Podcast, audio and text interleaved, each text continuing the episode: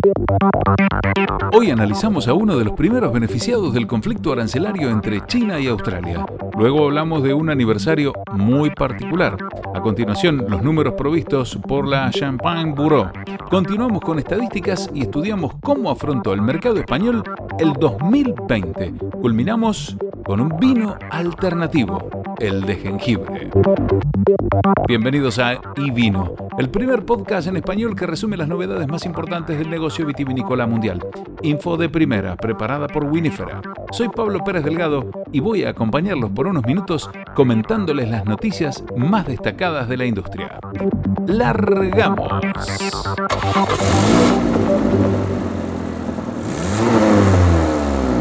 Low frequency.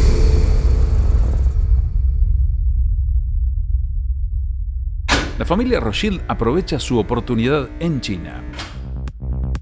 La familia Rothschild, propietaria de uno de los vinos de Burdeos más codiciados, está asignando un volumen récord de su vino de entry level a China, ya que ve una gran oportunidad para ingresar a la población de bebedores de vino con más rápido crecimiento del mundo. Domaine de Baronarc, un viñedo de 370 años propiedad de la familia, planea enviar unas 11.000 botellas, o el 25% de su producción anual a China, más del doble de su asignación actual para el mercado. Los clientes chinos están buscando una mayor diversidad de vinos que antes, con más curiosidad y un alto nivel de expectativas, es lo que dijo el gerente de la bodega. Ahora es una competencia muy emocionante, con más espacio para nuevos vinos de calidad. Como se sabe, China ha colocado aranceles de hasta el 218% a vinos provenientes de Australia, lo que ha dado oportunidad a otros competidores de ingresar al codiciado mercado.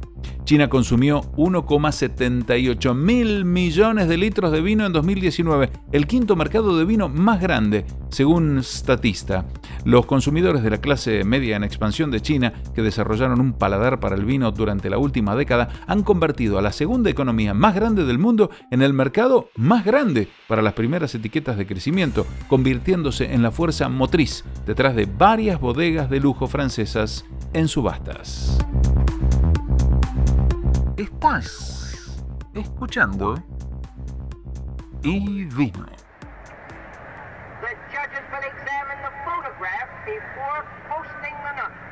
Center.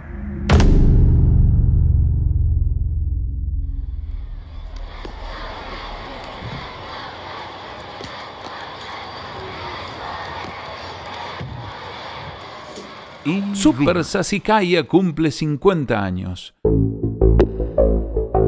No hay muchos vinos con el prestigio de la Sassicaia de la Super Toscana. Festejado por la crítica, adorado por los famosos y buscado por los coleccionistas, ha cambiado el rumbo de la vinificación italiana cuando se lanzó hace 50 años, allanando el camino para una nueva generación de blends de estilo Burdeos, cultivada en una parte de la Toscana hasta ahora conocida solo por su Sangiovese promedio.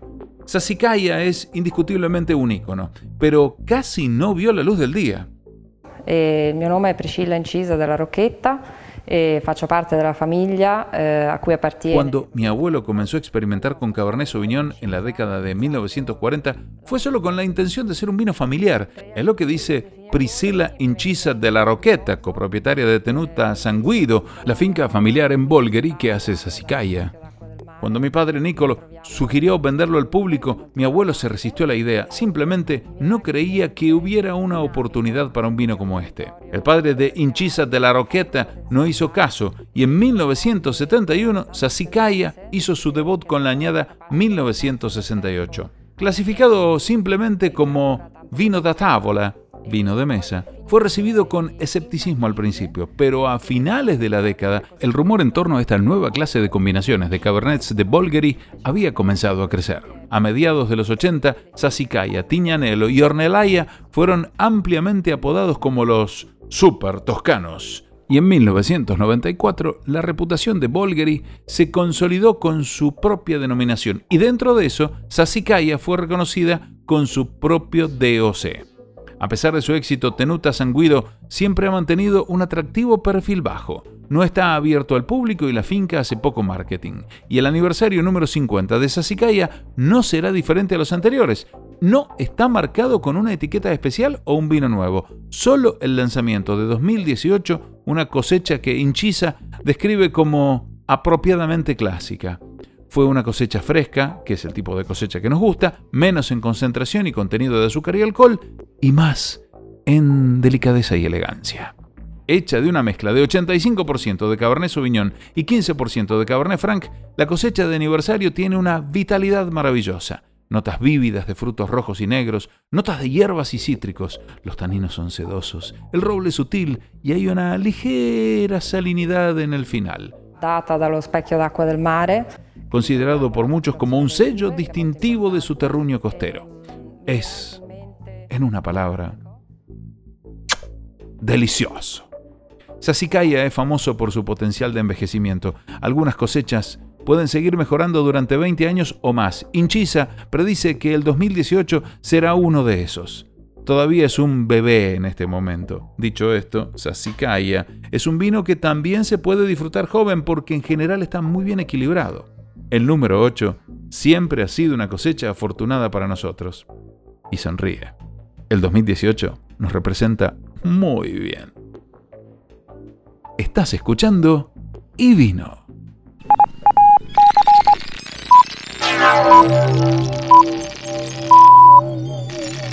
Y vino. Estás escuchando y vino. Y vino. Champagne envió menos de 21 millones de botellas a Estados Unidos el año pasado. Por un valor de menos de 502 millones de euros, la cifra representa una disminución del volumen de casi el 19% en comparación con los envíos de 2019. Los números se dieron a conocer la semana pasada en una conferencia de prensa virtual organizada por el Champagne Bureau en los Estados Unidos y en Francia.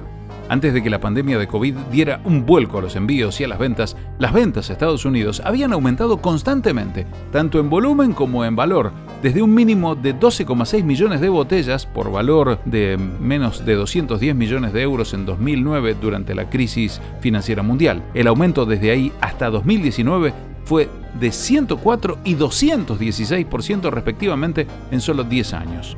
Pero las ventas on trade colapsaron cuando muchos restaurantes cerraron parcial o totalmente durante gran parte del año después de febrero del año pasado. Un punto positivo en el informe fue el espumoso rosado. Según la oficina, en 2020 representó el 18,2% de las exportaciones a los Estados Unidos por encima del año anterior. Existe una verdadera historia de amor entre el rosado de champagne y los consumidores estadounidenses. Es lo que dijo Gael Egorov, directora de promoción y protección de denominaciones en el Comité Champagne. El sector ha demostrado su capacidad de recuperación antes y lo volverá a hacer. Lo dijo Jennifer Hall, directora de Champagne Bureau Estados Unidos. Después de la recesión, la industria se recuperó y experimentó siete años consecutivos de crecimiento en los envíos de champán a los Estados Unidos. Tenemos la esperanza de que Champagne vuelva a mostrar su fuerza a medida de que Estados Unidos avanza hacia la recuperación de la pandemia mundial. Estás escuchando y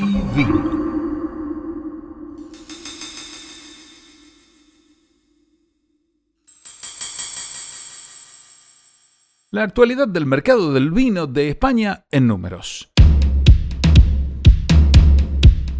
En España, la compra de vino en Canal Alimentación ha crecido un 25% durante los 11 primeros meses de 2020. Esto según datos recogidos por EAE e Business School. Los vinos que más se han demandado en las tiendas son, igual que en el consumo global, los que tienen denominación de origen.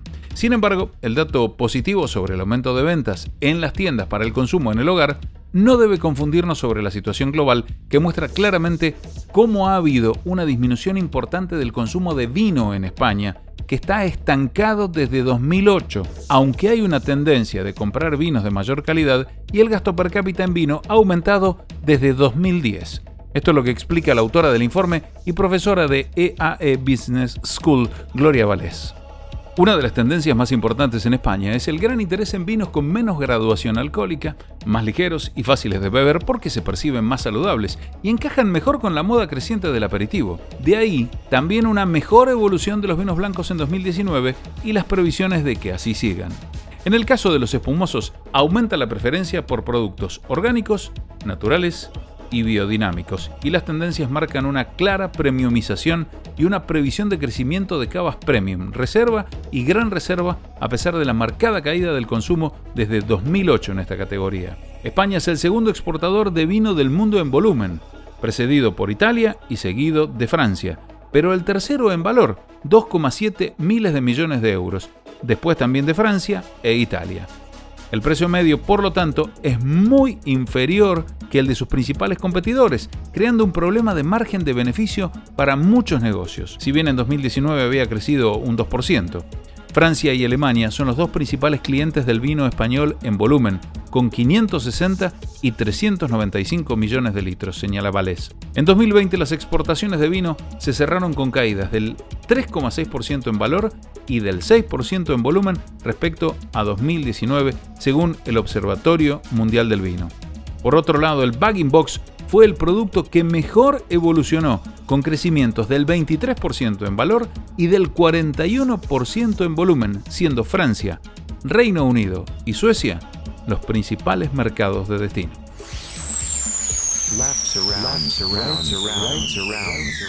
Estás buscando y vino. Vino de jengibre, una antigua receta que se amolda a los tiempos.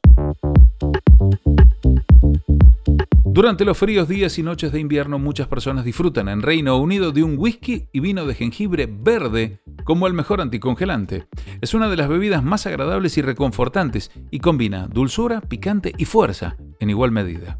También es una bebida que algunos disfrutan sola ya que normalmente no beben whisky y tiene una calidad especial propia. Curiosamente, se llama vino de jengibre verde, aunque generalmente es del color del té, incluso más oscuro que la mayoría de los whiskies con los que se mezcla. De todos los vinos de jengibre, el más conocido es Kravis. De hecho, la mayoría de la gente llama a la bebida Whisky and Kravis.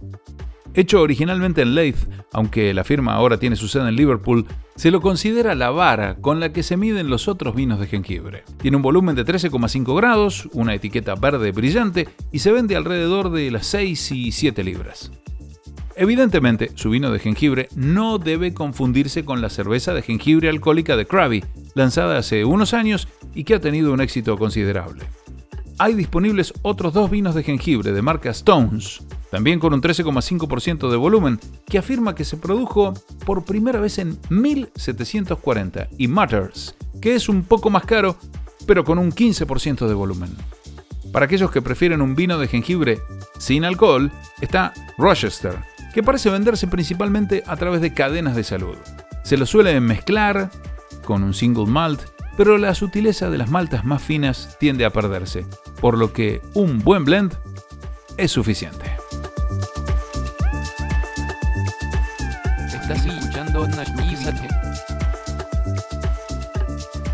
Te invitamos a suscribirte a iVino Podcast para recibir semanalmente todas las noticias relevantes del sector. Recuerden que la información destacada se encuentra en ivino.blog con sus respectivas fuentes. Auspiciaron este episodio Eno Roland, asesoramiento vitícola, enológico y laboratorio de análisis. Winifera, estrategias y mercados y Go to Wine. Hasta el próximo episodio.